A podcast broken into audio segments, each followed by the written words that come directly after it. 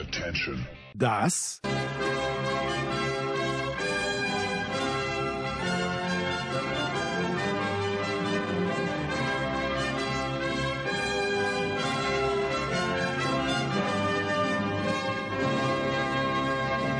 ist Euro fast daily auf Sportradio 360.de.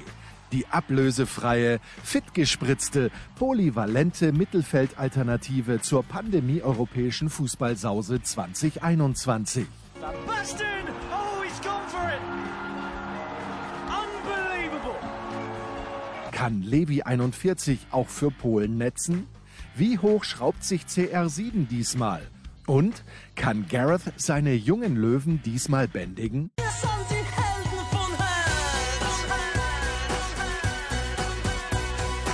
Euro fast daily. Jetzt präsentiert von bet365.de, dem beliebtesten Sportwettenanbieter der Welt. Neukunden erhalten bis zu 100 Euro in Wettcredits.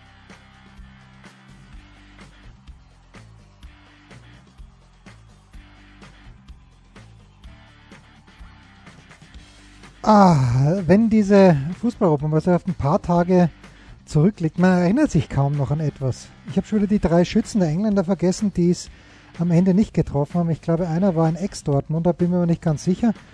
Aber mein lieber Einkommen, wir machen jetzt noch einmal den Deckel drauf. Wir versuchen ein paar Awards zu vergeben, wenn ich nicht vergesse, welche Awards das waren. Woran wirst du dich in erster Linie erinnern? An das schöne Wetter, dass du wenig Spiele gesehen hast, äh, dass du viel Rad gefahren bist? Was war's bitte, Markus?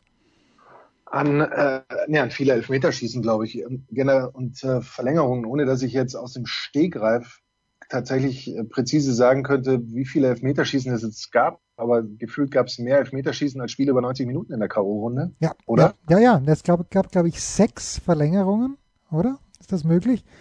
Oder Und zumindest genau, oder Verlängerungen und dann wie Ja. viele Elfmeterschießen? Jens, du weißt es? zu viele. Viel, viel, viel, viel zu viele. Ich, ich weiß es nicht genau leider, aber ja, ich, ich weiß, wovon du sprichst. Und dann, und dann natürlich am Ende schon ein, ein äh, auf so vielen Ebenen packendes, denkwürdiges Finale ähm, mit eben auch wieder Elfmeterschießen, mit dieser, äh, ja, mit dieser Einwechslung kurz vor, vor Schluss von, von Rashford und Sancho eben um diese Elfmeter zu schießen, um die Elfmeter dann auch zu verschießen. Und dann am Ende habe ich meine Augen nicht so ganz getraut. Ich muss ganz ehrlich sagen, ich, ich habe nicht die Statistiken nachgeguckt, ob, ob Sacco für, äh, Saka, pardon, für, für Arsenal irgendwie brutal viele Elfmeter geschossen hat in der Saison. Aber du kannst doch nicht einen 19-Jährigen da, da reinschmeißen. Gibt es da wirklich keinen, der, der sagt, ich mach das? Das hat mich so an das Bayern, Finale daheim. Bayern, ja, Finale ja, daheim. Finale ja. daheim, wo, wo alle, wo alle die, die Hose voll hatten. Ja. Randvoll. Da muss Pickford, Ja. muss doch aller Neuer, man hätte doch die Hand heben müssen und sagen, pass auf, Gareth, ich mach das für dich. Ja, Water Und wuchte under das, ich wuchte das Ding in den Nachthimmel, ja. Ja, so, und das ist natürlich schon die große Tragik, finde ich, dieser ganzen Europameisterschaft, dass so viel über Southgate geredet wurde. 1996, er haut den Elfer drüber und irgendwie macht er dann bei den Elfern doch relativ viel nicht richtig. Aber wurscht. Water under the bridge, äh, vielleicht sogar under the Tower Bridge. Ähm, ja, wir wollen ein kleines bisschen zurückblicken, Markus, ein ganz kleines bisschen nur. Und ich, ich werfe einfach mal so rein, sind dir irgendwelche Trikots in Erinnerung geblieben, wo du sagst, ja, zwingend äh, gefällt mir eigentlich ganz gut. Irgendwas, weil mir ist, mir ist wirklich eins in Erinnerung geblieben und ich habe was, wenn, wenn dir nichts einfällt, dann eröffne ich hier das Bidding. Mir ist tatsächlich ein Trikot in Erinnerung geblieben. Und zwar ist das ähm, das der Deutschen aus dem Achtelfinale. Ähm, Deutschland gegen England. Ja. Deutschland spielt in dunklen Trikots. Mussten die das eigentlich rein heimrechtmäßig? England war theoretisch die Heimmannschaft und Deutschland die theoretische Auswärtsmannschaft. Aber ich weiß gar nicht, welche Mannschaft. Da, früher war es ja mal so, da durfte eigentlich die Auswärtsmannschaft bei solchen Spielen das aussuchen. Und es gab ja dann mal die Statistik, dass grundsätzlich alle Teams, die in weiß gespielt haben, haben gewonnen irgendwie. Und die, die nicht weiß gespielt haben, haben nicht gewonnen. Und die Deutschen hatten da eben sinnigerweise die dunklen Trikots an. Ich bin ja, ich bin sicherlich alles andere als ein erzkonservativer Mensch. Aber wie man von diesen klassischen weißen Trikots mit schwarzer Hose und dann als Ausweichtrikots die grünen, Ja, grün, grün. abweichen konnte irgendwann mal. Ich, ich verstehe es nicht. Dass man vielleicht in Brasilien mal so ein so einen Witz macht und als drittes Trikot äh, dieses äh, geschleifte rot-schwarze ja, ja, ja, äh, verwendet hat. Das mag ja sein, aber so, ich finde, eine Nationalmannschaft, es geht ja gar nicht konservativer und, und äh, rückwärtsgewandter, wenn man so will, oder traditioneller. Wie, man kann das ja in, in ganz vielen, ähm, in ganz viele Wortfamilien irgendwie so einparken, als so eine Nationalmannschaft. Man könnte auch sagen, nichts Überholteres als eine Nationalmannschaft, aber unterm Strich dann auch nichts Mitreißenderes vielleicht für manche. Und warum mache ich dann sowas? Warum, klar, die sehen vielleicht cooler aus und verkaufen sich mehr und dann sind wir schon beim Argument. Aber da, damit gehe ich einfach nicht mit. Und wenn du willst, mir, mir ist sonst eigentlich kein Trikot in Erinnerung geblieben, außer eben mal wieder das, dass ich mit dieser Nationalmannschaft äh, nicht ganz mitgehen kann, wenn man sich so von diesen Traditionen trennt. Okay, pass auf. Ähm, ich äh, werfe ins Tableau, du hast die Deutschen ins Tab äh, in, in, in den Tester geworfen, die Österreicher. Ich werfe wirklich die Österreicher rein. Ich war am vergangenen Wochenende in Wien und äh, gehe dort beim Intersport Maria Hilfer Straße vorbei und sehe, und mir ist erst dann aufgefallen, dass es ein Trikot ist. Ich dachte, das wäre das T-Shirt ganz in schwarz. Es war schwarz, also das Oberteil und die zum Glück diese türkise Hose. Und das war auch nicht der türkise Adler. Also wenn das eine politische Anspielung auf die ja eh schon wissen, die gerade in der Regierung dilettieren sein soll, das wäre furchtbar gewesen. Aber das ist eigentlich schön geschnitten. Okay, gehe ich rein also in den Intersport und denke mir, naja, es ist die EM ist vorbei, Österreich ist ausgeschieden schon lange, das Teil kann ja jetzt ja nicht mehr so viel kosten. Gut, kostet 89 Eine Okkasion hat er gesagt. Ich dachte eine Okkasion. eine Okkasion. Genau, kostet aber 89 Euro beim Intersport Maria Hilfer Straße. Denke ich mir, naja gut, Burschen, dann, dann halt nicht. Aber auf demselben Rack, Markus, wie wir Österreicher sagen, hängt dieses wunderschöne rot-weiße Trikot, also rot im Hauptton und weiß in den Ärmeln, das die Österreicher mindestens gegen die Italiener getragen haben, wo sie natürlich waren sie die schlechtere Mannschaft. Ja, da müssen wir uns ja überhaupt nichts vormachen. Italien darf und kann 13-0 führen in der ersten Halbzeit, aber dieses Trikot, das war großartig. Ich habe es trotzdem nicht gekauft, weil auch das nicht herabgesetzt war. Ich gehe weiter quer gegenüber, quasi quer gegenüber, ist der Hervis. Und ich gehe einfach nur spaßeshalber rein und sehe, dass dieses schwarze Trikot runtergesetzt ist von 89 auf 69. Denke mir, na gut, habe ich an 20er gespart. Gehe zur Kasse und stelle fest, was ich gar nicht gesehen habe, es ist noch weiter runtergesetzt. Und ich habe dort, Markus, beim Hervis für dieses Trikot dann, also für das schwarze, 44 Euro bezahlt, genau die Hälfte von dem, was ich beim Intersport bezahlt. Da muss ich sagen, lieber Intersport, so geht das nicht. Wenn quer gegenüber, und es gibt es sicherlich, ich war nämlich kurz davor, das dann doch für neun, nicht für mich, sondern für meinen Sohn zu kaufen, was mir wirklich gut gefallen hat, das Schwarze. Dann halt nicht. Na okay, so viel zu den Trikots. Ähm, es dieselbe Größe? Das ist ja das Wichtige. Ja, oder ja, was? Möglicherweise ja. eine nee, nee, nee, nee, die nee, aus Versehen mitgenommen Nee, nee, das war alles gut. Das war Medium, das passt dem Robin ganz ausgezeichnet. Dann ich bin ja, ich mag den Kuipers, der das Finale gepfiffen hat. Aber wie, wie warst du zufrieden mit der Leistung, fangen wir mal so an, der deutschen Schiedsrichter? Du weißt ja, äh, dass Dr. Felix Brüch jetzt bei mir, ja, äh, ich fand, er hat es gut gemacht, das letzte Spiel, das er gepfiffen hat, was glaube ich das Viertelfinale, oder nein, das Halbfinale, das er gepfiffen hat. Hat er gut gemacht, war eine grundsolide Leistung. Ich habe ein Spiel von ihm gesehen. Ich habe ein Spiel von ihm gesehen, das hat mir nicht so besonders gefallen. Das war allerdings auch eher so ein bisschen hektisch und dann hatte er nicht immer die, das glücklichste Händchen. Das ist dann natürlich auch ein bisschen ähm, ja unglücklich.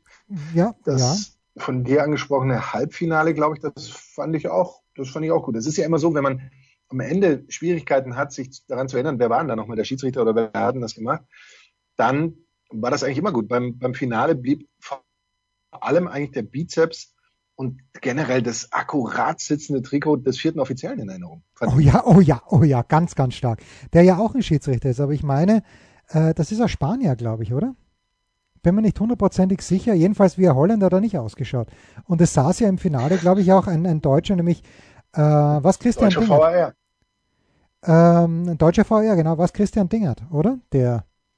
Ich glaube fast ja. Ja, ja, also das ist diese Aufteilung, da würde ich mir, ja, sie machen es, und ich fand, also ganz generell, da muss man natürlich jetzt, ich habe die Einschätzung von Alex Feuerherd über die gesamte Europameisterschaft nicht gehört, aber ähm, ich meine, dass schon die Schiedsrichterleistungen, außer natürlich diese Elfmeter, den die Engländer gegen die Dänen bekommen haben, eigentlich fand ich die Schiedsrichterleistungen schon gut über das ganze Turnier besehen, oder? Ich glaube auch. Also es gab ja wirklich ganz wenige Aufreger nur. Das, was du sagst, ähm, dieser Elfmeter, wo dann gleich wieder manche Leute sagen, ja, die Engländer sind für die UEFA wichtiger als die Dänen ja, und blablabla. Das ist natürlich Bullshit. Ich ja. glaube, da brauchen wir nicht lange drum rumreden. Äh, aber das hat eben auch gezeigt, es war ja ähm, eine Entscheidung des Schiedsrichters, die vom Videoschiedsrichter jetzt nicht so zu widerlegen war. Letztendlich, der berühmte Kontakt war, war da und wer will dann entscheiden, dass Sterling da eben nicht fällt? Denn machen wir uns nichts vor, keiner von uns ist so schnell und äh, kann deswegen sagen, na ja, also bei dem Tempo, äh, da, da reicht so eine Berührung nicht. Wahrscheinlich hackelt da auch ein und alles, aber es sind eben, es war die Marschroute. Wenn es nicht klar zu widerlegen ist, dann steht eben die Entscheidung und es gibt ja genug, die sonst immer bekritteln und sagen, ah, wie kann da der VAR wieder eingreifen, der Schiedsrichter auf dem Feld soll das entscheiden. Ich hatte schon den Eindruck, dass das bei dieser EM der Fall war, dass der Schiedsrichter auf dem Feld im Regelfall entschieden hat. Ich kann mich jetzt zumindest nicht daran erinnern, dass der VAR, also außer Abseitsgeschichten, bei irgendwas eingegriffen hätte, oder? Hilf mir. Und was es ähm, eben gab, so eine kritische Situation im, ich glaube, Erstrunden-Match der Türken. Da gab es ja irgendwie ein kritisches Handspiel, ja, das ja. so wohl auch nicht zwingend richtig bewertet wurde, dann nach Maßgabe der und, und äh, Kritik der UEFA hinten raus. Aber sonst ähm, waren das, glaube ich, unterm Strich war es eine EM, für, für, die recht angenehm für Schiedsrichter war, hatte ich den Eindruck. Ja, gab es nicht einmal auch eine rote Karte, die dann nach nochmaligen Hinsehen eine wurde, aber da, ich, ich kann mich nicht erinnern. Also wie, wie Markus natürlich richtig sagt, damals, wann war es? 2000 und wann war nochmal die WM in Südkorea? 2002. 2002. Genau. Äh, dieser eine was ein kolumbianischer Schiedsrichter, der die Südkoreaner gegen die äh, Italiener ja. weitergepfiffen hat. Das war natürlich Wahnsinn. Und sind wir froh, das dass diese Zeiten, sind wir froh, dass diese Zeiten vorbei sind. Ja, also äh, ich, ich, fand auch die deutschen äh, Schiedsrichter durchgehend äh, mindestens auf, auf Level von allen anderen. Ja. Gibt es da einen österreichischen Hoffnungsträger, den wir dann möglicherweise schon im nächsten Jahr bei der WM pardon, bei der WM in Aktion sehen können. Nee, und das finde ich übrigens gut.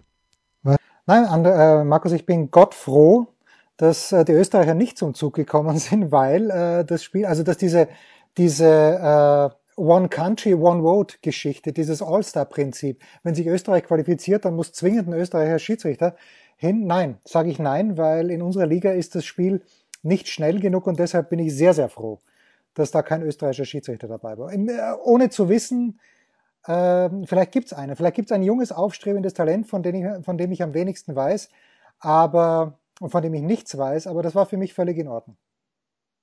Ruft uns an, wenn ihr einen kennt. Ja, bitte, macht das bitte. Wir haben übrigens jetzt einfach das Gerät gewechselt, ich weiß auch nicht. Also dieses Internet, es ist verrückt, Markus, es ist fast so verrückt wie unsere heutige Sendung, die immerhin damit äh, einen, einen kleinen sachdienlichen Hinweis gegeben hat, wo wir, wenn schon, in der Maria-Hilfer-Straße österreichische Trikots einkaufen sollen. Weißt du, wer mein MVP war? Und leider, was heißt leider? Der große Holger Gerz hat es natürlich vorweggen vorweggenommen. Ähm, weil als ich diesen Mann das erste Mal gesehen habe, ich hätte nie gedacht, dass es ein ehemaliger Fußballspieler ist. Ähm, aber er ist es wohl. Ähm, und das ist natürlich Alberico oder Alberico Evani. Weißt du, von wem ich spreche? Das kann nur der, der Flüsterer von Roberto Mancini sein, bei dem ich immer das Gefühl habe, wann nimmt er endlich diesen karnevalesken ähm, Einteiler aus Brille, Nase und Bart ab. Ja, es ist großartig, weißt, oder? Man denkt sich, ja, natürlich. Da dachte ich mir für mich eigentlich der MVP äh, der ganzen Geschichte. Äh, weil er, er so, wie du sagst, man denkt sich, okay, Nase ist fake, Brille muss fake sein. Holger Gerz hat dann, glaube ich, ihm auch noch unterstellt, also liebevoll unterstellt, wohlgemerkt, dass natürlich auch die Mathe nicht ganz okay ist. Also ist ganz, ganz groß. Okay. Ganz, ganz groß okay. für mich ja. der Mann. Und natürlich auch dieser italienische Staff. Ich habe es auch im letzten Daily mit dem äh, Oliver Fastnacht schon gesagt, äh, dass Gianluca Vialli da nach seiner Krebserkrankung mit am Start ist. Da, da geht mir das Herz auf so ein bisschen. Aber ich weiß nicht, bei welchem an ist der bei irgendeinem anderen Trainer vielleicht noch das Herz aufgegangen. Und mir fällt sofort einer ein. Bei einem anderen Trainer. Mir ist ähm, ich, mir, mir entfällt natürlich der Name, aber es sind ja so viele ähm, Gegenüberstellungen mit äh, Simpson-Figuren während dieser EM wieder passiert. Und keiner war besser als der, das war der Schweizer Trainer, ne? Ja, ja, natürlich. Aber der Schweizer Trainer Wie- wurde doch. Wie heißt, und wie heißt die, wie heißt die Simpsons-Figur? Ich krieg's auch nicht mehr hin. Ne, also beim Schweizer Trainer weiß ich nur, dass Sandro Wagner gemeint hat, er sehe aus wie Leslie Nielsen in Die nackte Kanone. Und auch das, so. und auch das fand ich nicht untreffend von Wladimir Petkovic. Ja. Ja, na, für mich natürlich äh, der Trainer der Herzen. Die Mannschaft, die mir dann am besten gefallen hat, je länger das Turnier gedauert hat, die Spanier, ist Luis Enrique nach dieser unfassbar traurigen Geschichte mit seiner Tochter. Und Mhm. nach, nach, diesen, nach dieser schlechten, schlechten ersten beiden Spielen, und dann helfen die Slowaken ein bisschen mit, und dass Spanien dann wirklich gut gewesen ist und wie immer an dem gescheitert ist, Markus. Seit zehn Jahren sage ich dir, wer soll die Goals für die Spanier machen und, und nie habe ich die richtige Antwort drauf. Das ist eigentlich äh, für mich dann derjenige Trainer, dem ich es auch gegönnt hätte. Das Haus geht natürlich auch so ein kleines bisschen, aber ja, das wäre so mein Trainer. Luis Enrique wäre es gewesen. Okay. Ähm, sonst, ich weiß jetzt auch nicht. Ich fand ähm, in gewisser Weise, wie, wie du schon sagst, ne, der, der Trainerstab von ähm, Roberto Mancini, der war schon, der war schon in sich sehr stimmig, wie, wie auch irgendwie die ganze Mannschaft, auch wenn da ja auch, machen wir uns nichts vor, bei den Italienern so ein paar Gestalten rumlaufen. ähm, also bei, bei allem Respekt und aller Liebe, ja, die, wo man sich auch denkt, was, was ist da los? Aber bei den Italienern, mein, tatsächlich mein Lieblingsspieler während dieser EM war am Ende äh, Chiesa, auch wenn man vielleicht auf äh, Chiellini auch noch kommen könnte. Aber ich fand Chiesa auch in dem Finale, als er dann sich auf ganz Stimmt. mysteriöse Art und Weise plötzlich verletzt, war das schon ein, ein enormer Bruch. Plötzlich kam, haben die Italiener ganz viel Dynamik verloren und sowas. Ähm, fand ich ein, ein super Turnier gespielt. Und ich weiß auch nicht, wer dann am Ende, aber gut, das ist natürlich dann so, wenn du als Torhüter im Elfmeterschießen äh, zwei, drei Dinger hältst oder eben die zumindest nicht reingehen, dann liegt die Wahl für viele nahe. Aber ich hätte Donnarumma nicht gewählt, vor allem nicht als MVP des ganzen Turniers. Ne? War das nicht so? Ja, hätte ich auch nicht gemacht. Ähm, der ist mir ein bisschen auf den Sack gegangen dann zum Ende hin. Ich glaube schon, dass er, mir fällt jetzt, also der Sommer hat, fand ich schon gut gehalten, hat er jetzt das ganze Turnier gut gehalten, dazu habe ich zu wenig gesehen und ich bin auch kein, kein Fan von Jan Sommer. Pickford ist ein Fliegenfänger. Der Spanier hat sich das Eigentor da selbst geschossen. Das ist, glaube ich, nach dem Ausschlussprinzip, was die Torhüter angeht, aus meiner Sicht. Weil da fällt mir Möglicher- ja, Möglicherweise bei, bei Pickford fällt mir halt immer auf, der soll einfach ein bisschen weniger ähm, versuchen, so den grantigen Ja, Torhüter bitte, rauszulassen ja. und ein bisschen weniger Bälle, nach bitte, jeder Aktion, Ja. nach jeder Aktion irgendjemanden zusammenscheißen, sondern sich einfach mal darauf konzentrieren im Training, vielleicht auch mal mit dem rechten Fuß zu schießen, beidfüßiger zu werden, aber und auch generell da besser in der Hinsicht zu werden und viel mehr Ruhe auszustrahlen, nicht immer dieses ich, ich kack nach jeder kleinen Aktion irgendwie wahllos, wedel ich rum und schreie und so. Das, das hat mich so mal wieder ein bisschen gestört. Ja, mich auch, mich auch. Äh, und zu Chiesa noch, du, weil du sagst, mysteriöse Verletzung. Ich habe auch in dem Moment, wo er gefallen ist, gedacht, was will er denn? Ja, was führt er sich denn so auf? Aber es muss natürlich schon was Schlimmeres gewesen sein, weil sonst lässt du dich ja aus dem E- EM-Finale nicht auswechseln. Absolut, Und- ja. Und mein, meine Entdeckung des Turniers, weil ich zu wenig italienischen Fußball schaue, ist aber Spinazzola gewesen. Ich wusste von dem überhaupt nichts und dass der dann so die linke Seite massiert, das war schon ganz groß, fand ich. Ja.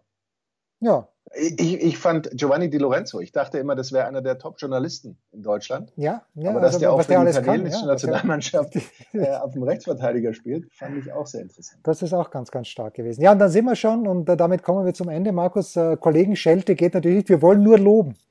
Wir wollen nur loben. Und äh, die Frage ist ja, äh, so als Live-Experte hatte ich jemand überzeugt bei ARD und ZDF. Magenta TV habe ich leider nicht. Ich habe ja un unabsichtlicherweise oder absichtlicherweise ein Abonnement mit Magenta Sport abgeschlossen, weil ich dachte, irrtümlich, das hätte was mit Magenta TV zu tun, hat es aber nicht. Und so konnte ich äh, das leider nicht sehen. Also ich bin mir sicher, die Experten dort waren großartig, aber ich konnte sie nicht hören. Also wer, Wie, wer wie aber, Moment, Moment, da musst du mich jetzt aufklären. Was, was bedeutet dann Magenta Sport? Ja, Magenta Sport bekommst du dritte Liga, du bekommst DEL, du bekommst BBL, aber du bekommst nicht, und du bekommst die Basketball Euroleague, aber du bekommst nicht Magenta TV. Und die EM lief aber auf Magenta TV und Genau, nicht die auf Magenta Sport. oder? Ja, und das habe ich natürlich erst dann äh, mir erfahr erfahren, lief. als ich, als ich dort, äh, ich schließe das Abo ab voller Freude. Es ist ja nicht so teuer, ist auch okay, schaue ich im nächsten Jahr halt ein bisschen BBL und 60er.